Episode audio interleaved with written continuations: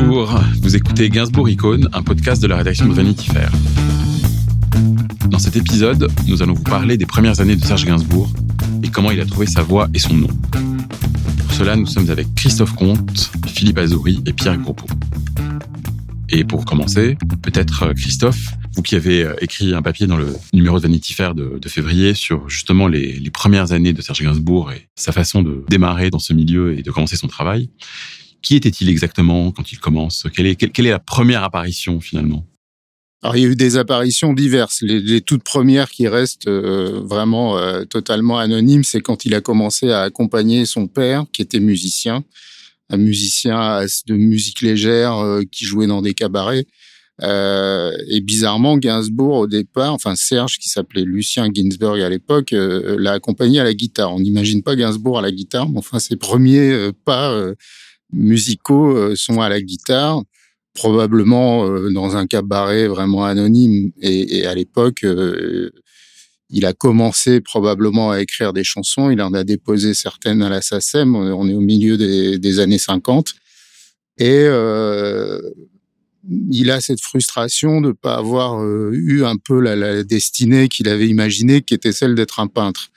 Euh, pour se différencier finalement de son père, qui lui était un musicien, et il voyait que son père ne vivait pas de la musique finalement, il était un, un musicien anonyme, et, euh, et, lui avait ambition d'être un peintre. Et finalement, il s'était mis à la musique un peu par nécessité, parce que son père lui avait dit que la peinture était pas, euh, était sans doute pas une voie euh, bénéfique. Et donc du coup, il s'était mis vraiment à la musique avec des dispositions quand même pour le piano, etc. Et donc, il commençait à jouer et très très vite parce que je pense qu'il avait quand même un don assez euh, imposant d'emblée. Il a commencé à écrire des chansons, à écrire des chansons euh, à la fois pour lui, mais en, prétendant les, les, offrir à d'autres. Et puis, il a déposé certaines chansons en, en 54 à la SSM qui, des années plus tard, ont été quand même chantées par Juliette Gréco. Donc, c'était pas non plus n'importe quoi. Et donc ces débuts véritables, disons où là on l'a un peu vu, c'est euh, c'est dans un cabaret qui s'appelait Madame Arthur, qui était un cabaret euh, à Pigalle, euh, un truc pas forcément très bien, voilà, c'est pas un cabaret très chic, mmh hein, dans lequel il a remplacé son père qui avait joué huit saisons, donc c'était vraiment très long. Il a, le père a été exténué, je crois, il y a un bout d'un moment, il lui a filé le tabouret. Et ils étaient trois. Euh, il y avait, c'était une configuration assez, assez, euh, assez singulière parce qu'il y avait euh, Gainsbourg au piano, un, un, batteur et un violoniste saxophoniste. Ah donc, ils faisaient plutôt du jazz et plutôt des reprises ou des standards. et donc, c'est comme ça qu'il s'est un peu fait la main et qui s'est fait un peu remarquer, mais de manière vraiment, voilà, on le voyait parce qu'il avait une tête assez, voilà, assez remarquable. Je pense que les gens le prenaient un peu pour un, un type un peu bizarre, pas forcément fréquentable. Et de fil en aiguille, parce que il avait cette dextérité de faire plusieurs répertoires, il s'est retrouvé dans un autre cabaret qui s'appelait Miller Larsouille. Et, et, là, malgré le nom Miller Larsouille, qui paraît être un nom, euh, en fait, c'est un cabaret assez chic dans lequel venaient euh, les vedettes de cinéma, euh, venaient des gens qui étaient plutôt des gens du milieu intellectuel de la rive gauche, etc. Et, euh, et Gainsbourg était euh, accompagné une chanteuse qui s'appelait Michel Arnaud, qui était euh, une vedette de, de l'époque, enfin une petite vedette de l'époque. Et à cette époque-là, il était encore accompagnateur. Et un jour, il a eu euh, une sorte de révélation christique en voyant Boris Vian, qui est venu jouer. Euh, chez euh, Miller Larsouille. Mmh. Et là, il a vu ce type qui lui ressemblait en plus, qui était un type longiligne, blafard, avec une tête euh, coupée au couteau et qui chantait des trucs quand même hyper modernes, euh, des textes, euh, voilà, qu'on connaît de Boris Vian. Et là, il s'est dit bon, bah, si lui arrive à monter sur scène avec mhm. cette tronche-là, avec ce répertoire-là, pourquoi pas moi? Et donc là, il a commencé à croire un peu en lui. Mais c'est surtout Michel Arnaud qui a vraiment été une bonne fée pour lui, qui l'a euh, amené à, à, à, proposer ses chansons, euh, à les faire connaître. Et très très vite, finalement, à partir de la fin des années 50, avant que lui-même ait un contrat discographique, les gens ont commencé à chanter ses chansons. Michel Arnaud en a chanté. Et parmi les chansons qu'il avait euh, et qui lui avaient sans doute été inspirées à la fois par Boris Vian et et probablement aussi par sa propre situation de type qu'on croise et qu'on ne regarde pas, il y avait le poinçonneur des lilas. Et, euh, et, cette allégorie du type qui est dans le métro, qui, qui à l'époque poinçonne les tickets de métro et qui rêve d'aller euh, à Miami, euh, se la couler douce, c'était un peu le sien. C'est-à-dire que son, son Miami à lui, c'était d'aller dans la lumière. Quoi. Et donc, du coup, grâce à cette chanson qui va être reprise à l'époque par les frères Jacques, le, le quatuor euh, burlesque des frères Jacques, commence à avoir un nom. Et donc là, euh, comme il a un répertoire qui commence à s'étoffer, il y a un, un, directeur très important de label qui s'appelle Jacques Canetti, qui à l'époque est directeur des disques Philips, qui l'approche pour lui euh, faire signer un contrat discographique et qui est euh, à la fois, ce qui est assez génial, c'est que Canetti, à l'époque, euh, qui avait tout compris de ce milieu, était à la fois propriétaire des Trois Baudets, il avait une maison d'édition. Donc, d'un coup, Gainsbourg se retrouve dans un environnement où il est pris en charge d'une certaine manière par quelqu'un qui est très important dans le milieu du disque. Hein. Et donc, il va commencer comme ça à enregistrer euh, ses, premiers, ses premiers 25 cm. Pierre, euh, Pierre Groppo, euh, vous avez un peu travaillé sur la façon dont Gainsbourg est devenu Gainsbourg, c'est-à-dire comment il a changé de nom. Est-ce que vous pouvez nous, nous, nous raconter comment ça s'est fait et à quel moment Lucien devient Serge? Bah, Ça se passe à peu près à la même, à la même période.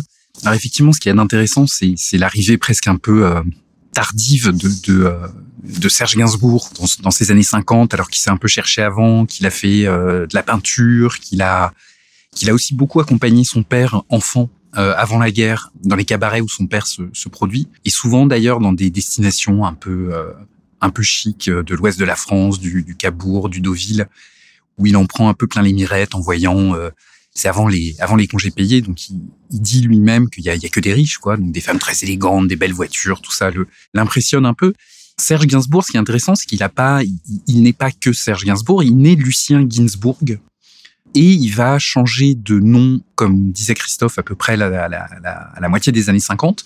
D'ailleurs, les premiers textes déposés à la SACEM sont déposés sous le nom de Julien Gris, qui serait peut-être un clin d'œil à Stendhal faut pas oublier que Gainsbourg, c'est un type qui est quand même pétri de c'est presque un homme du 19e siècle au sens où il est pétri de littérature française très classique, de, de, peinture également très, euh, très classique. Il y a des vidéos où on le voit traîner seul dans les couloirs du Louvre qui sont absolument euh, hallucinantes. Et en changeant deux fois de nom, il tourne le dos à un passé qui me semble avoir été euh, à la fois très compliqué et, très difficile. Et une manière aussi de, de Gainsbourg, ça va être quelqu'un qui vient de l'Est. Ses parents sont des immigrants juifs venus de la Russie, dans une espèce d'odyssée improbable euh, à travers euh, Saint-Pétersbourg, Moscou, l'Ukraine, qui arrive à, à Marseille. Et ce passé-là, finalement, Gainsbourg va jamais vraiment l'assumer, même si en s'appelant Serge, il dira qu'il s'appelle Serge parce qu'il y a quelque chose de russe là-dedans. Il regarde systématiquement pour moi vers euh, vers l'Ouest, c'est-à-dire vers les rythmes de musique américaine au début. Il y a le Londres évidemment qu'on voit très bien avec Jane Birkin. Il y aura la Jamaïque, il y aura la Jamaïque ensuite.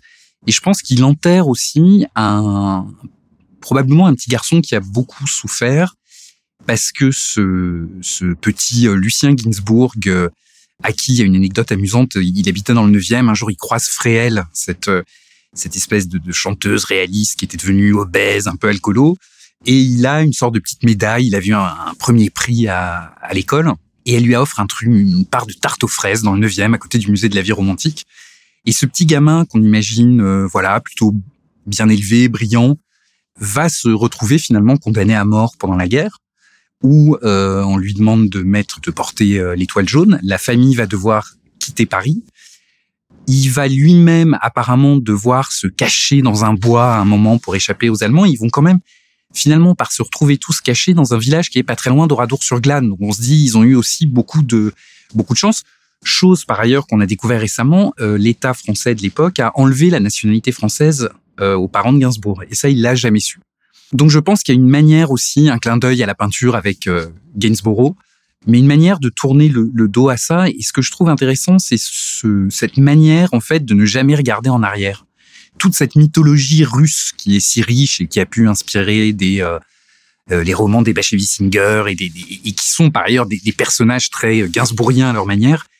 Lui, euh, non, il y a rien. Et, et, la seule mention sera sur euh, cette chanson euh, Yellow Star dans un album absolument hallucinant qui est quand même entièrement consacré à l'Allemagne nazie.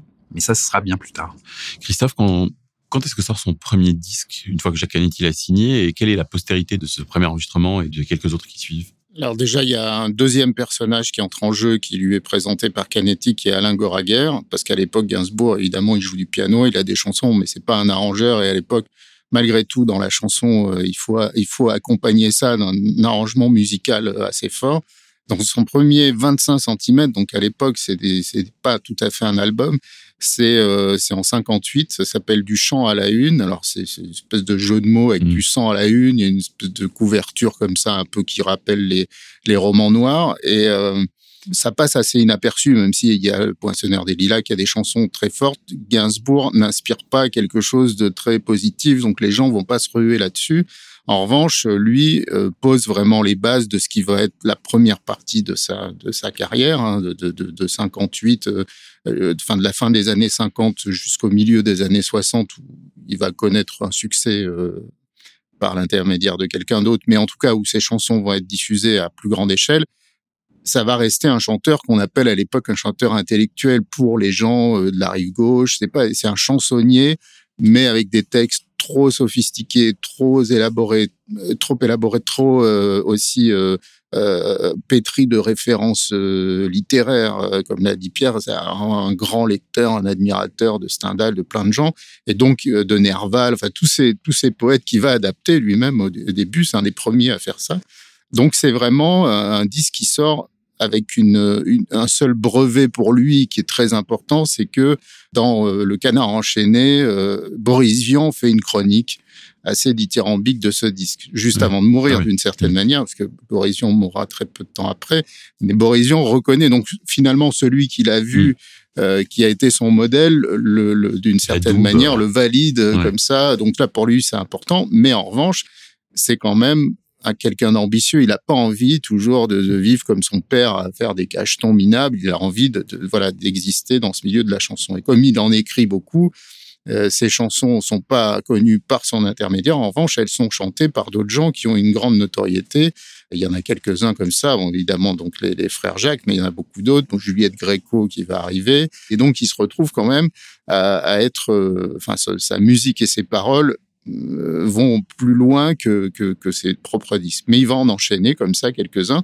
Et surtout, ce qui est très important là-dedans, c'est la couleur musicale qu'amène Alain Goraguer, qui a le même âge que lui. Hein, c'est pas quelqu'un de plus âgé, mais qui a une dextérité musicale qui amène euh, Gainsbourg dans des territoires que lui-même aimait beaucoup, le jazz, des musiques qu'on dirait à l'époque un peu exotiques, le mambo, la, samba, mais euh, avec des, musiciens absolument extraordinaires, qui sont les musiciens de studio de l'époque, enregistrés dans des studios euh, euh qui sont très performants finalement. Donc il a un son d'emblée qui est exceptionnel. Et ça, on le redécouvrira bien après, quand euh, ça deviendra une vedette et que là, on réécoutera ses premiers enregistrements. On se rend compte quand même, malgré tout, qu'il y a une qualité de, sonore, d'enregistrement et une qualité évidemment musicale d'écriture. Alors après, il y aura toujours cette espèce de non-dit, de hiatus de Gainsbourg avec ses arrangeurs. Et ça a vraiment commencé avec Alain Goraguer, c'est-à-dire qui faisait quoi, bah, c'est sûr que Goraguer, qui est toujours vivant, ce qui est quand même un miracle, hein, mais qui est toujours vivant, il a jamais vraiment réclamé sa part du gâteau. Mais malgré tout, on sait très bien que dans la co-composition de certains morceaux, Goraguer n'y est pas pour rien. C'est-à-dire que Gainsbourg a toujours voulu finalement, alors avec Vanier, comme qui avait un sale caractère, il a, il a été obligé de céder un peu du lest, mais c'est vrai qu'il a toujours revendiqué la part de composition des morceaux, alors que la plupart du temps, les arrangeurs amenaient quelque chose qui transformait le morceau. Gainsbourg était assez doué pour euh, euh, évidemment écrire des textes écrire des mélodies, c'était pas un arrangeur, c'était pas un orchestrateur. Tous les gens qui ont finalement fabriqué le génie de Gainsbourg autour de lui sont des gens qui étaient des gens de l'ombre, mais c'est le cas de beaucoup de d'auteurs-compositeurs de l'époque ou d'interprètes. Ils étaient rarement doués pour les arrangements. Mais Gainsbourg, c'est peut-être celui qui a été le plus euh, le plus vampire de tous parce que à la fois vampire parce qu'il a il a vampirisé beaucoup de choses autour de lui, euh, beaucoup de musique. Il a certaines déclarées, d'autres beaucoup moins. Et, et du coup, c'est quelqu'un qui, a, qui s'est forgé un style euh, en allant piquer plein de choses à droite à gauche mais en les rendant assez sublimes. Donc c'est ça aussi qui fait son, son, son génie, c'est pas c'est d'être un, voleur de génie aussi c'est un peu ça c'est ce qui lui permet aussi de d'évoluer dès les premières années finalement ce, ce vampirisme de passer de d'un album comme Gainsbourg confidentiel ensuite à percussion et puis ensuite d'aller vers vers l'Angleterre c'est-à-dire qu'il va très très vite parce qu'il a envie de réussir et il essaye des formules très différentes alors les premiers albums euh, sont sensiblement dans la même couleur. En plus, il arrive à une époque où, a priori, le monde est quand même en train de bouger. Euh, il y a la nouvelle vague en France. Son, style a inspiré un peu du polar américain, ces ambiances-là, un peu de jazz et tout ça. C'est un peu ce qu'on retrouve aussi dans les films de la nouvelle vague. Donc, il est synchrone avec quelque chose qui est dans l'air du temps. Sauf que, bon, euh, le public va pas vers lui forcément dans les premières années. Et puis plus tard, comme voyant que ça ne fonctionne pas, il va chercher d'autres formules. Alors une formule très radicale avec Gainsbourg confidentiel. Bon, s'il l'appelle confidentiel, c'est qu'il sait qu'a priori mmh. euh, ça va pas être un, hit. Mais là, il est dans un trio. Euh, euh, vraiment, là, c'est lui avec un guitariste et un contrebassiste. Il n'y a pas de rythme. Donc là, c'est quand même une formule. C'est presque une formule adulte. C'est son premier 30 cm là pour le coup. Euh, c'est un disque magnifique, mais qui évidemment euh, ne, rencontre pas de, public. Euh, alors qu'on est à une époque où là, il a, enfin, l'explosion a commencé puisque le premier titre de Gainsbourg confidentiel s'appelle Chez les Yéyés. Donc on est déjà dans l'époque Salut les copains et, donc a priori lui il se sent déjà un peu vieux parce qu'il a 35 ans et qu'il sait très bien que les gens qui commencent qui ont 18 ans forcément ont plus de chances que lui. Mais après ça, il va y avoir un autre album qui s'appelle Gainsbourg Percussion, où là, c'est carrément du vol à main armée sur, euh, sur euh, un, musicien nigérian qui, qui, qui, en plus, est très connu, euh, Balatunji, qui a, qui a fait un disque qui a, qui a, qui a, voilà, qui a inspiré à la fois John Coltrane, Martin Luther King, tout le monde se revendique de ce disque de percussion africaine euh, formidable, mais lui, il sait pas que c'est un tube. C'est-à-dire que, en plus, l'ironie du sort, c'est que c'est c'est euh, par l'intermédiaire de Claude Dejac, qui est donc euh, un, arrangeur. C'est Guy Béard qui a fait passer ce, ce disque à Claude Dejac, et qui est donc Guy Béard qui des années plus tard se, bat, se, se, se battra comme ça avec Gainsbourg sur l'histoire de la l'art majeur et l'art mineur. C'est lui finalement qui, a, qui a fait que Gainsbourg a fait son premier larcin vraiment euh, impardonnable. C'est-à-dire qu'aujourd'hui, quand on écoute ça, quand on écoute les deux disques après l'autre, voilà, il n'y a pas photo, c'est du plagiat pur et simple, avec avec euh, Alain Goraguer en complice, quoi. Et donc ça, c'est pas parce qu'en plus dans ce disque, il n'y a pas seulement euh, Balatunji, il y a aussi Myriam Makeba qui est, qui est aussi pillé sur un morceau, le morceau qui s'appelle Pauvre Lola. Et là, il a l'impression d'avoir trouvé une formule qui va marcher, et ça marche pas non plus. Et là, c'est 65, 64, 65. Et donc, il a, il, parce qu'il a fait une première euh, incursion à Londres, parce que comme quoi il était quand même très euh, visionnaire un peu visionnaire au fait en tout cas d'aller de, là où ça se passait. Et ça n'a pas très bien marché, mais il est revenu quand même de Londres avec un trésor dans son tiroir qui est la javanaise qu'il a commencé à chanter lui-même et qui puis après euh, sera chanté par Juliette Gréco et deviendra une chanson plus exposée, mais encore une fois pas un tube, pas quelque chose qui, qui, qui passe à la radio quoi.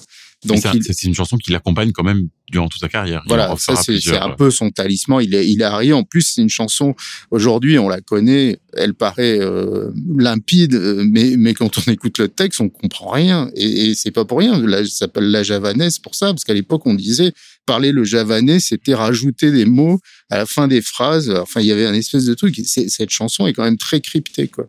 Et donc là, il est euh, il commence, alors là, on est vraiment dans la période de, de, de 63, 64, 65, où là, il distribue les chansons au tout venant, c'est-à-dire que tout le monde chante du Gainsbourg. Euh, y a tout le moindre euh, petit interprète qui passe, il se retrouve à jouer, à chanter du Gainsbourg.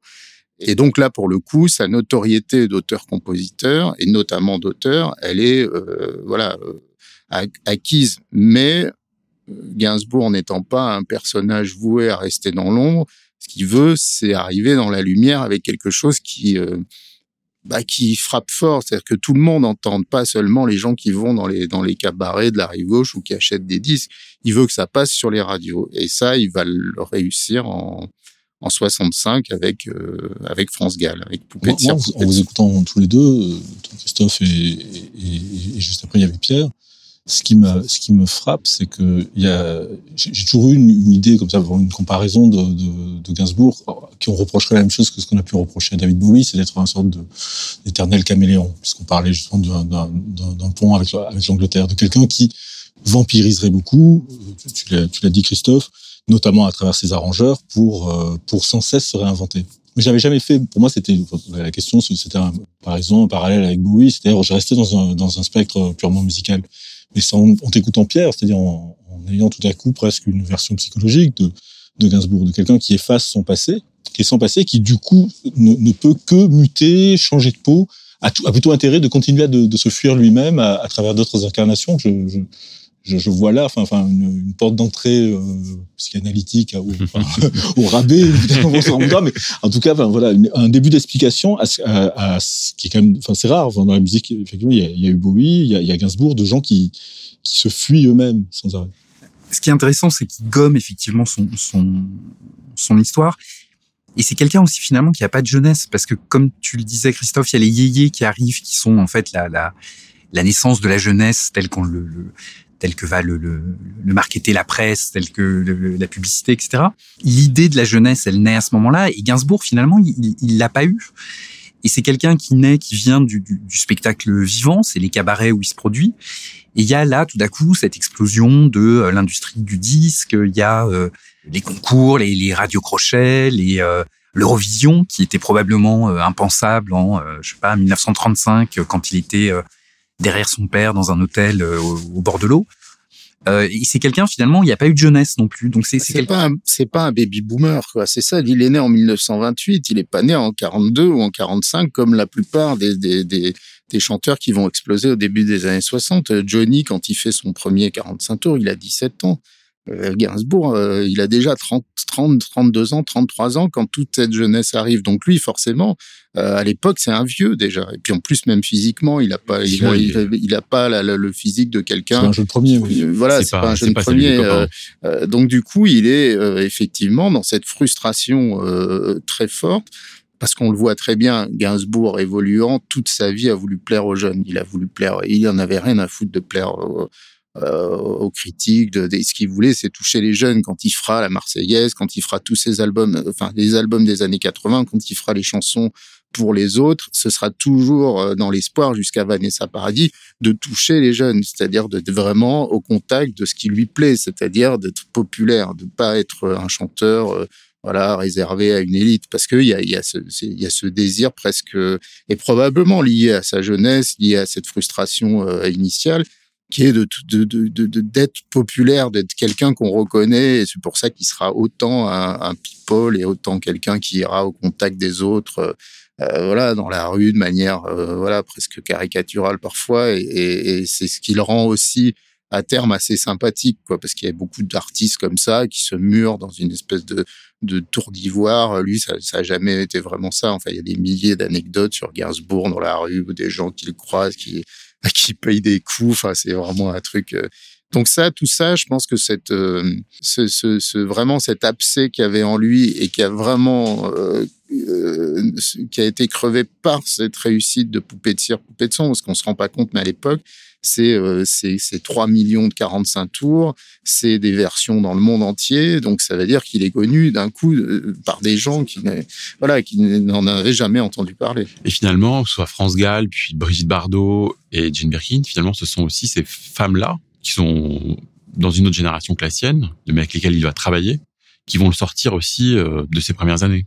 Alors oui, et qui l'emmènent que... vers, euh, vers vers le second pan de sa carrière. Ça, c'est le deuxième euh, effet de, ce, de cette notoriété-là, c'est que les chansons qu'il écrivait auparavant pour les autres, là maintenant, il va les écrire sur mesure pour des gens qui vont le, le, le, aller le voir. Alors, évidemment, il y a euh, les grandes vedettes, mais Bardot étant la plus grande, mais il avait déjà écrit pour Bardot à l'époque l'appareil à sous et tout ça, qui n'étaient pas des morceaux qui avaient forcément marché, mais après, à partir du moment il où il est lui-même une vedette, avec euh, Bardot, donc forcément ça fait un cocktail explosif. Et puis bon, forcément Jane Birkin, mais il y en a beaucoup d'autres. À l'époque, il écrit pour euh, pour tout le monde, mais pour des gens vraiment assez anonymes. Finalement, quand on regarde la liste des interprètes de Gainsbourg dans les années 60, il y a des gens qui ont vraiment fait deux 45 tours, euh, des filles ou des garçons. Alors après, c'est pas les mêmes chansons qu'il écrit pour les uns ou pour les autres. Quand c'est euh, Robert Farrell, ça les petits boudins. Enfin, c'est quand même pas très glorieux. quand il écrit pour les femmes, d'un coup, il a aussi ce côté de vouloir les séduire, de vouloir aussi faire des belles choses, parce qu'il y a, il y a ce côté-là, il y a ce côté, on, arrive et puis on, bah, sur Bardot, c'est quand même évident, quoi. Il, a, il, il, fait, il fait du sur-mesure, il fait des, choses assez belles ou des choses qui sont beaucoup dans l'air du temps aussi, mais, mais avec beaucoup de style, quoi. Et, là, pour le coup, on n'est plus dans le dans le, le, voilà les, chansons à la chaîne qu'il pouvait écrire jusqu'ici. Et... finalement, quand quand la version euh, qu'il chante avec Bardot de Je t'aime non plus ne sort pas et que c'est Jane Birkin qui l'interprète, c'est aussi la fin de cette première trajectoire. Oui, alors après c'est un accident malheureux. Hein. C'est vrai que la chanson euh, "Je t'aime moi non plus", elle était enregistrée euh, euh, à l'époque. Bardot était avec un homme très jaloux et qui avait des raisons de l'être apparemment, et au de dernier moment la chanson n'est pas sortie. mais l'enregistrement lui-même, paraît-il, a été quand même assez torride. Hein. Donc c'était pour à la fois pour lui et pour elle une sorte de frustration. C'était aussi la fin de leur histoire un peu cachée qui n'était plus vraiment, mais en tout cas qui, euh, pour le coup, euh, a, a, échoué leur histoire d'amour. Et après, bon, bah, il va être assez grand prince, qui va écrire Initials BB, enfin, qui est un morceau absolument sublime.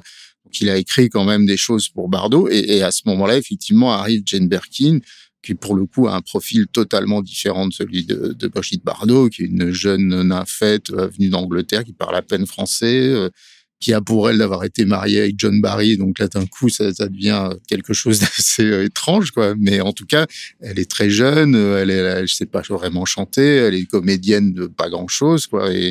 Et c'est lui là pour le coup, c'est là, là, pour le coup, il va vraiment la fabriquer, quoi.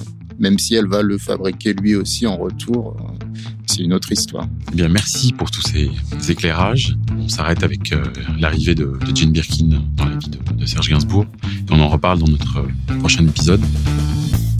C'était un épisode de Gainsbourg Icône, une série de podcasts de Vanity Fair consacrée à Serge Gainsbourg. Vous retrouverez les autres épisodes sur nos réseaux sociaux, notre site, nos newsletters et partout où l'on écoute des podcasts. N'hésitez pas à partager.